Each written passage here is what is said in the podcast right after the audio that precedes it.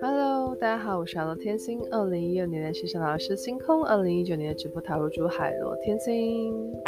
那我想要来介绍一个电影宫崎骏的《神隐少女》。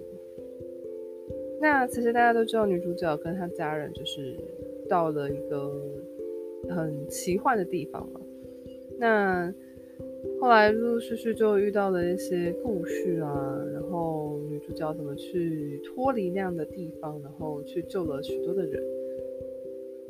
但是这一部我其实想要跟大家聊的是贪婪的代价，就是你可以在这个剧里面看到。很多像他父母亲、啊，就变被变成猪这件事情，还有一些像是，嗯，有些人他们对于钱的贪婪啊，或是一些欲望的贪婪啊，然后都陆陆续续的看到很多的事情发生。那你认为贪婪的代价会造就什么样的结果？好。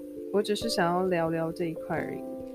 我是 Hello 天星，我们下期见，拜拜。